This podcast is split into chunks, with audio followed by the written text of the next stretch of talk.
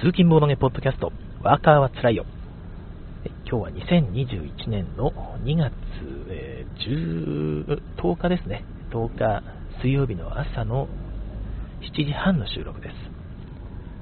はいえー、福井県の朝はですね、まあ、いつも通り曇り空ですね。雨が降ってないのでありがたいです。気温は高めで、おそらく5度、7度ぐらいあるんじゃないかなという気がします。まあ、これぐらいだと通勤中も安全ですね。もう本当昨日の朝はアイスバーンですので、あの凍りついた道路で大変でございました。もうノロノロ運転。渋滞というね。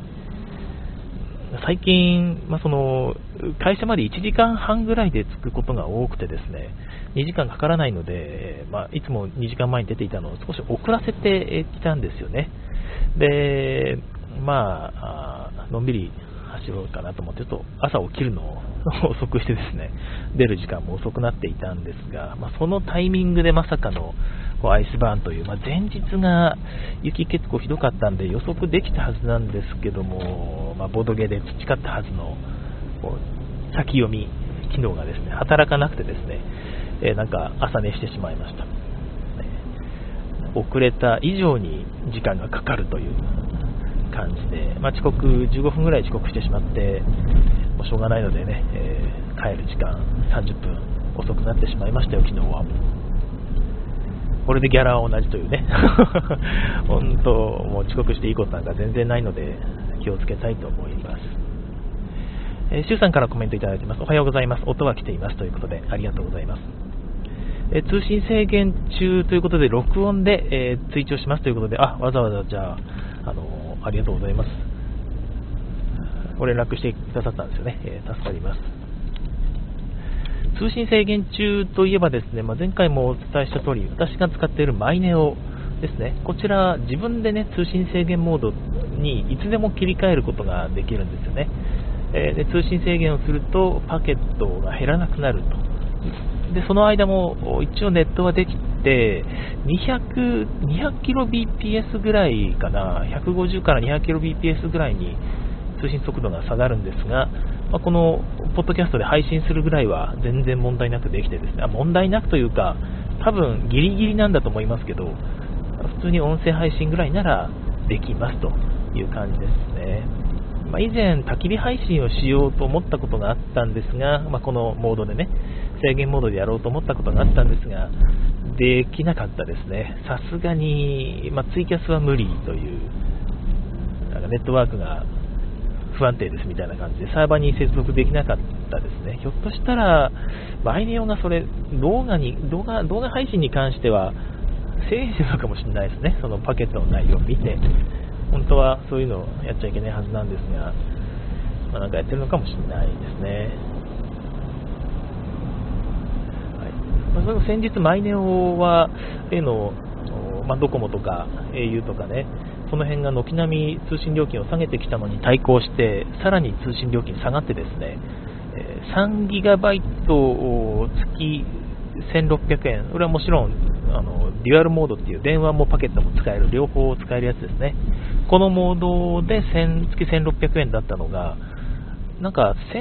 1500円に下がった上に月5ギガになりましたね。まあ、すごくありがたい、まあ、電話めったにしない人間なので、その分電話代がちょっと月いくらって高くなってるはずですが、私には何の関係もない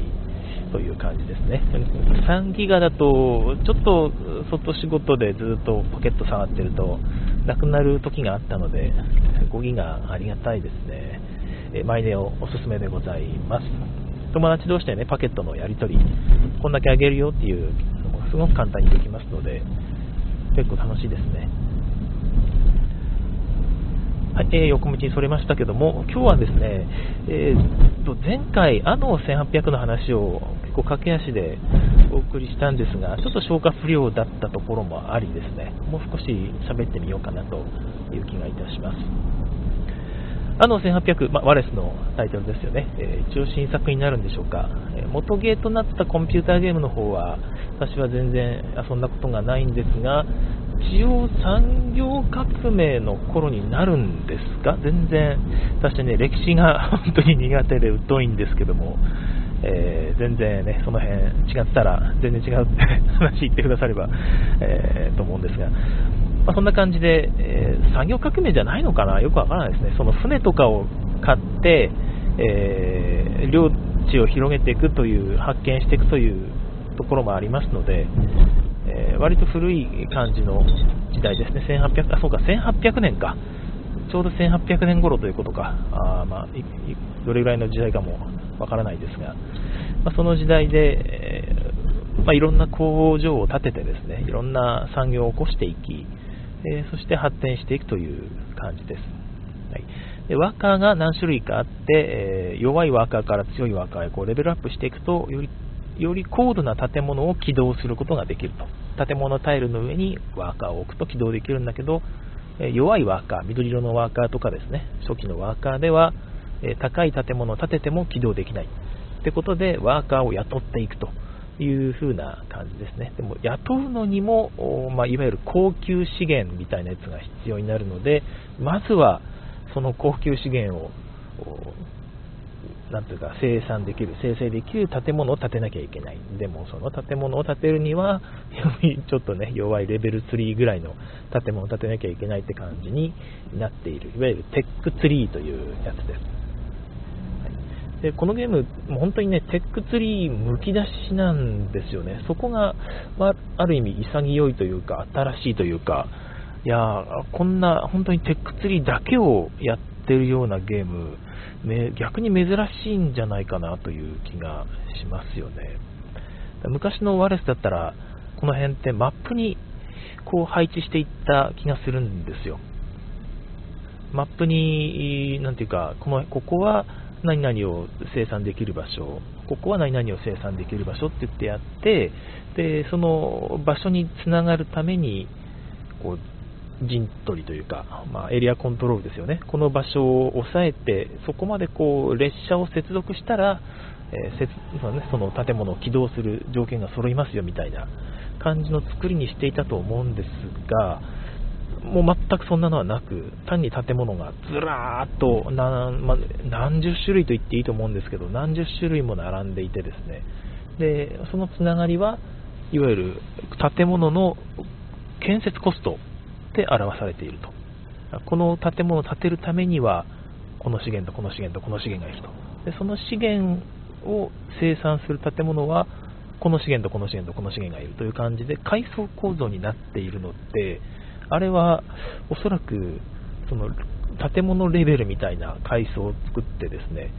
階層ごとに建物をこう横にずらーっと並べる。で、その下に、まあ、第2レベル、第1レベルみたいな感じで書いてですね、その建物同士をこう線で結んでいくとですね、結構マップが出来上がるんじゃないかなという気すらしますね。で、ワレスの頭の中にはそういうマップが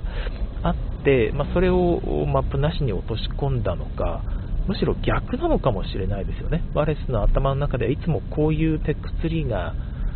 あって、えー、まあ、こういうというか、この資源、建物コストがある。で、このコストを満たすための別の建物があるっていう感じの、本当に一次元情報としてね、ずらーっと並んでいるものを、いつもマップに落とし込んでいただけなのかもしれないなとかですね、逆ですよね、だから、今回はそのマップに落とし込むって作業をしてしないで、要素を増やしてみたらどうなるんだろうという実験なのかな、みたいな。やっぱりマップに落とし込もうとすると、ある程度要素をなんとか絞り込まないと、もうね、その要素同士の線が多すぎて、マップというよりは、なんかこうね、線で結んだ、あれですよ、フランチャイズみたいな、あの、すごい線で結ばれた、ごっちゃごちゃしたマップになっちゃうので、要素増やせなかったのを今回はもうマックスまで増やしたと。いうことにひょっとしたら挑戦したのかなみたいなことをちょっと見てて考えたりもしました。はい。まなので、えー、やっぱりワレスっぽいというか、あの人がこの建物を建てたら、おなんとこの建物を建てるんなら、あっちの方にも到達できるじゃないかという、いつものあの、ここあなたが繋いでくれたんなら俺それを借りて向こうの線路行きますよっていうですね、あのワレスっぽい感じが、ま、表現されてるんですよね。人に使ってもらうと。みんなで協力して街をこう作っていく、マップを作っていくんだけど、まあ、マップじゃないですけどね、えー、作っていくんだけど、なんていうか、ちゃんと競争していると。いうような感じがちゃんと表現されているのが、まあ、すごいなと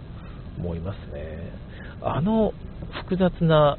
建物のこうテックツリーってね、まあ、どうやってテストしたりするんだろうなという気がしますけども、まあ、その辺はワレスさんのお得意のものがあるんでしょうかね、というメソッドといいますか、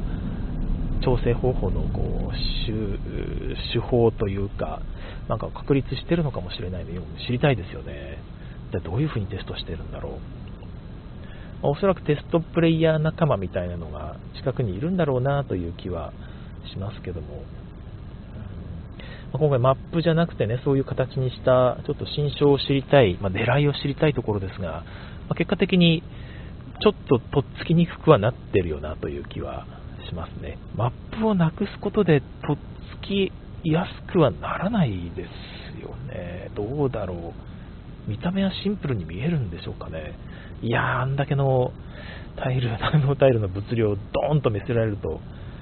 うん、ちょっとうっとくる気はしますね。ただ、ルールはある程度シンプルになってる気はします。まあ、マップ上で移動したりとか、まあ、隣接とは何かとかね、そういう定義いちいち書かなくてもいいですから、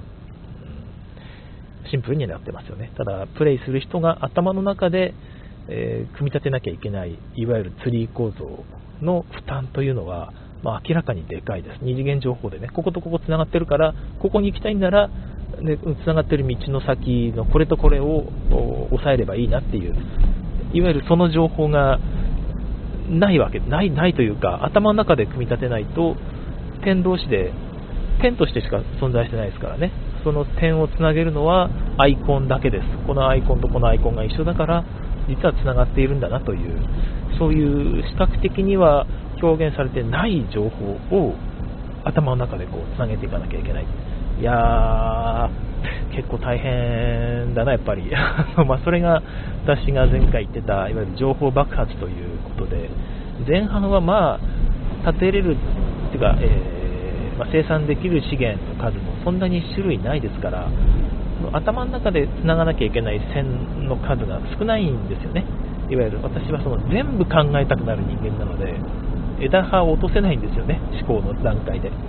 全部考えて、この中で一番いいのこれかな、みたいな、なんとなく見つけていくという。枝葉の量が後半はものすごく多くなってですね、この建物から生産できるこれもあるし、あれもあるし、それもある。これ全部の組み合わせを頭の中でね、毎回、毎手番試すわけですよ。そりゃ重宝しますよね。ま、そんなやり方は本当はしちゃいけないんですが、まあ、こういうのは、なんていうか、やめろと言われてもできないし、枝葉を落としてけって言われても、どっから落としちゃいいのかよくわかんない。後半、この辺もう考えないようにしよう、考えないようにしようみたいな風にやってましたけど、まあ、それで見落としてる戦略とかも多分あるんですよね。難しい。まあ、それいう感じで、えー、ていうか、ワレスっぽくはあったのかなと、終わってみると、やってる間は、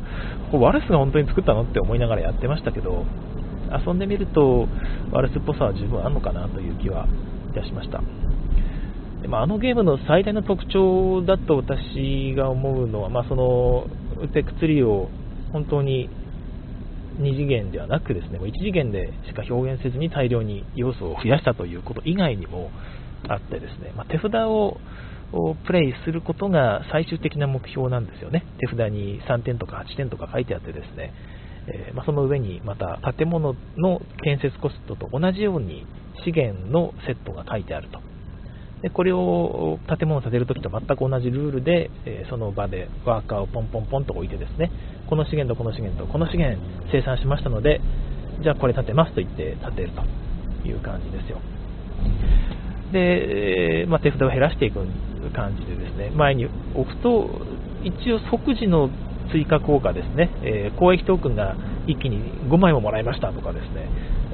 えー、金が一気に5金もらいましたとか、なかなか人に建物を使ってもらわないといけない金がそれによってゲットできるって感じで、手札を使ってちょっと展開の戦略を練ることができるんですよね。普通ではありえないことが手札ではできるというようなことになっていて気持ちいいですよね。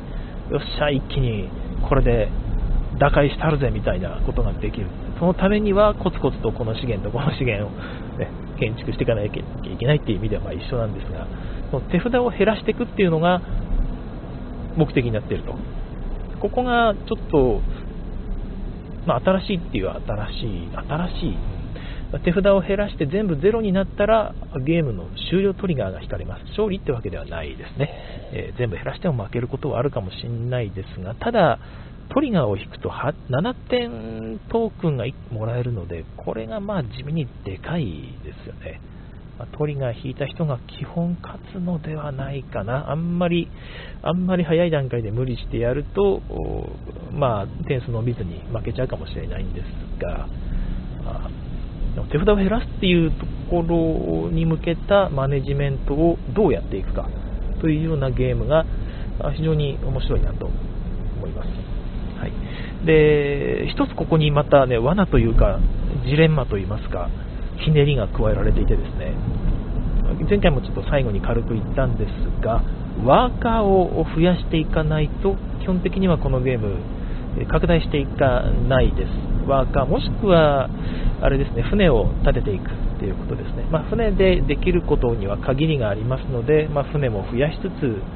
え、新しい領地をこう増やしつつ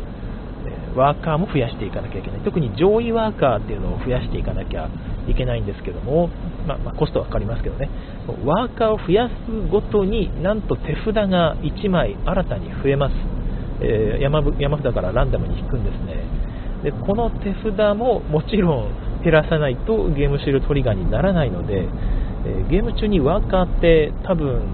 4、4個、5, 5個ぐらいかな、まあ、最低でも3個、4個は増やすと思うんですよね。で考えると、その拡大していくとゲームが伸びるという感じです。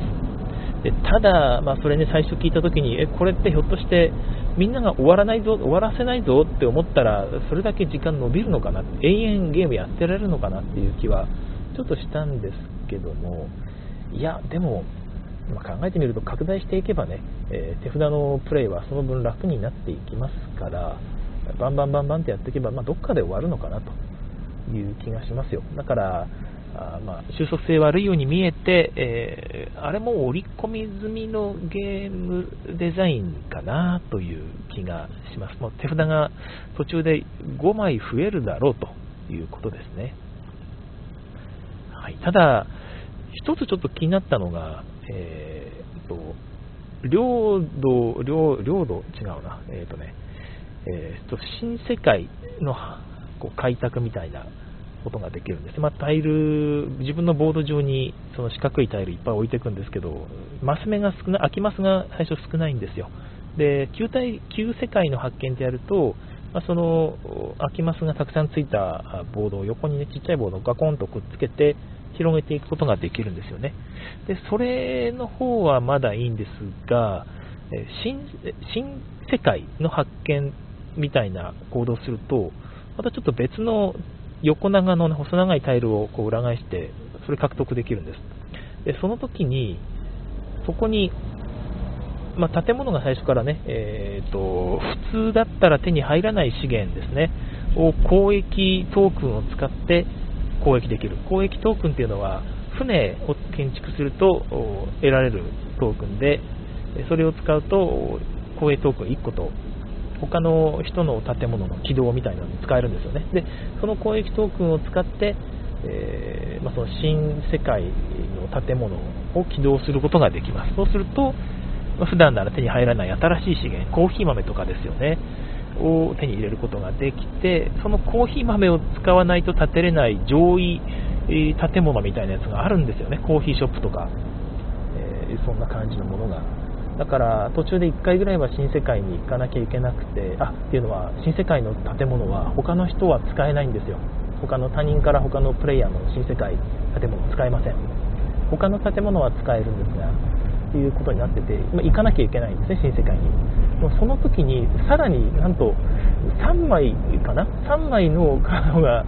増えるようになっていたりしてですねいやいやいやいやと思うんですよねそれだいぶゲーム伸びないかという気ていて、まあ、ガンガン伸びる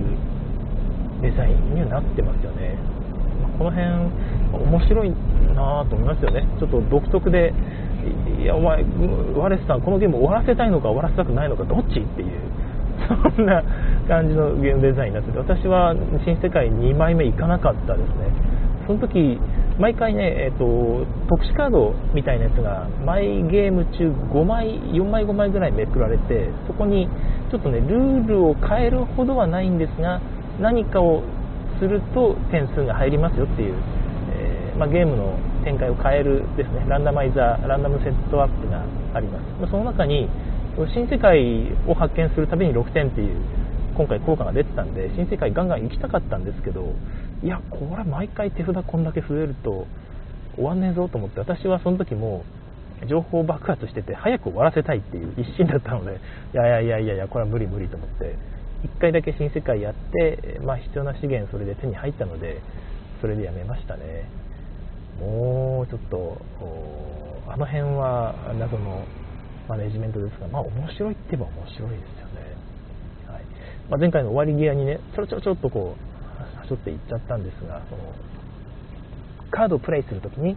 カード効果にね、え、いっぱいいろんなものがついてる以外に手札を2枚廃棄するっていうカードもあってですね、まあ、多分それを駆使して終われということなのかなと。で私たまたま手札にその手札を廃棄しようというカードがですねえー、と合計結局自分は初期7枚プラス5枚6枚、まあ、6枚ぐらいか13枚ぐらいあったと思うんですけど123枚かな。そのうち4枚はですねその手札を2枚廃棄するっていう効果付きのカードだったので、えー、たまたまラッキーだったのかなと。だからパッパッと最後にカードを捨てて終われるというカードだったのかなと思って後で聞いたら他の人もいやそれぐらいありましたよってことだったのでまあそれ込みのまたデザインなのかなと。だから拡大していくとゲーム終了が遅れるよということなのかな。どこかで拡大をやめて、まあ、手札を整理するフェーズに入らないと、まあ、あなたゲーム終わりませんよということなんですかね、まあ、ゲーム終わりませんよっていう何ていうかのがゲーマーにとって どういうジレンマになるのかなっていうのがちょっと不思議なところではあるんですが、まあ、多分まあ、3時間ぐらいでは終わるようなデザインになってるのか、まあ、慣れるともっと早い時間でね、えー、終わるようになってるのかなと。5時間かかりましたって声は調べても出てこなかったですし逆にすごく短時間で終わりましたという話もあんまり見られないので、えー、まあ、なんていうかそういうデザインになってはいるけどもなんだかんだでそれぐらいで終わるようなこう美しいデザインなのかなという気もしますね。そのぐらいのタイミングになるとあれこれ俺次終わらせられるんじゃね？ひょっとしたらとねパパパッとやったらっていうあと2手番ぐらいで終わらせられるなってなるタイミングがあるのかもしれないですね。だこれ以上拡大しても何ていうか手札引いてやってたら面倒くさいしあと何ていうか10手番かけてなんとかね10点伸ばすよりもここでパパッと終わらせて5点2手番ぐらいで5点取って終わった方がいいんじゃないかなっていうような瞬間ですよね。手番と得点、えー、獲得得点のこうバランスのカーブみたいなのが多分あってどこかでこう最初は緩やかですよね。ずっと横に行ってどこかでちょっと緩やかに上がっていくと急激にカーブで手札がこれ結構プレイできるぞっていうところがありどこかで、まこれ以上は拡大しないなと。また横ばいの状態になりつつあるところでもうここは最後にドドンと手札を終わらせて、えー、最初のトリガー引いて7点取った方がいいんじゃねみたいなあタイミングがやってくるようにデザインされてるのかもしれないですよね。だとしたら、まあ、なんかねこんな収束性悪いデザインに見えてワレスさん天才だなという感じに感じますけどもどうなんでしょうか？私の買いかぶりすぎなんでしょうか？よく分かりません。まあワレスさんはもちろんねすごいデザイナーさんなのでそういうこともあるかもしれないですよね、えー、あ、の1800前回もお伝えした通り私は途中でこれはもう全然ダメだと。一緒にやる人も見つからねえわと思ってですね。買わないでおこうかなと思ったんですがまあ、その後一緒に遊ばせてくださったね、えー、いつも本当に最新ゲームを海外から自力で取り寄せてルールもねご自分で綺麗に和訳されるんですよね。もうすごい方なんですがまその方がこれちょっと自分には合わなかったと。1回遊んで変わった変わったゲーム感のゲームだなとは思ったけどなんか自分に合わない気がしていると。もう今日もう1回で確かめたいということで、ね、か遊ばせていただいたんですよね。でも、まあ、遊んだ結果はまあ私が勝ってしまったっていうのもあるだろうしなんかやっぱちょっとピンとこなかったみたいですね。ちょっと手札運も悪かったっぽいんですよね。新世界の、えー、まあ、開拓をした時に全くいらない資源が来てでもう1回やったらほとんど同じ のタイルが3個書いてあるんですけどね建物タイルが。その3個中2個かぶったみたいなことになっていていやまあ、確かにそうなるとひどいかもしれないなと、まあ、プレイ感は、ね、明らかに悪いですよね。そんな感じでどうも合わないということで手放そうと思うということで私それを聞いて値段がねだいぶお安くしていただいたので悩んだんですけど一緒に遊んだねアイランドさんも悩まれててこれもうほんと先に買いますと言った方が買いましょうかってってこうずっと考えたんですよ。誰と遊べるか、まあ、チャンゲのメンツと遊ぶあとはまあ越前市ボードゲームの会エチボに出す。でもあそこで遊んでくれる人あそこでも1回立ってますしね。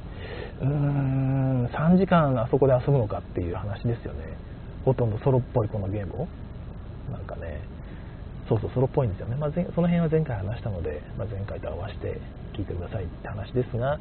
で考えるともう茶がげのメンツで遊ぶぐらいだよなという気がしてですね。その人たちがやってくれるかって思った時に、まあ、前回最後も軽く言ったんですがスパイスロードが好きな人がいるんですよ。スパイスロードっていうと手札の資源を使ってあ手札の手札にねこう建物カードみたいな感じですよね、えー、変換マークが書いてあると。赤のマークを2個に増やすとかね。赤のあ赤の資源を緑と赤に増やすとかね。赤緑の資源を黄色4個に増やすとかね、まあ、そんな感じの変換資源が書いてあってそれをどんどんプレイして、えー、ガンガンガンガン資源を増やしていく。で最終的に建物得点がついた建物を建てるというようなデザインのゲームがあってそれものすごく得意な人がいるんですよ。で私は好きなんだけど苦手で 毎回その人にもう圧倒的な差で負けちゃうんですけどもその人が、まあ、榎本さんですよね。榎本さんなら結構これ近い空気を持ってないかって思ったんですね、えー、だいぶ複雑ですけどスパイスロードの5倍ぐらい複雑な気はしますけども。ただやってることはだいぶ近いなと思ったので意外とこれいけるんちゃうと思ってですね、えー、ま、スパイスロードのちょっと難しいやつですよとだまくらかして、え一緒に遊ぶと意外と乗ってくれるかもしれない。一緒にもう一人一緒に遊ぶ島崎さんなんかはもうこういうゲーム大好物なので、えー、多分ガンガンガンガンやってくれるんじゃないかと思いますが、まあ、一応購入させていただいて またねゲーム界に行くとゲームが増えるというなどの現象にこう遭遇しつつも購入して帰りました、うん、日本語版これ出るんですかね？どうなんでしょうね？一応コスモスでしたっけ？なんか出てもおかしくないとは思いつつも意外と出ないのかなどうなんだろうな、まあ、出ると楽しい気はしますよね日本人向きなような気もしますしおっと倉庫行ってる間に時間が来たようですあ今日結構聞いてくださってますね5人も今リアルタイムで聞いてくださってどうもありがとうございます。えー、ということで今日は水曜日ですが、明日なんとね、祝日でお休みです。ね、ワーカーはつらいよももちろんお休みの日はお休みいたします。えー、残り今日1日で明日お休み、ね、金曜日ももうなていうか中日の1日行って休みっていう場合の仕事はねないみたいなもんですからね勝手なことを言いますがはいアルガさんからコメントを聞いてましたけど、ワレスに触手が飲めないのでノーコメでした。はい、あの、無理にやる必要はありません。すいません。はい。ということで、今日一日、なんとか乗り切ってですね、明日、3連休みたいなね、金曜日の仕事は休みみたいなもんですから、ここから4連休かな、えー、満喫してまいりましょう。それでは今日も聴いてくださいまして、ありがとうございました。次回更新をお楽しみに。さようなら。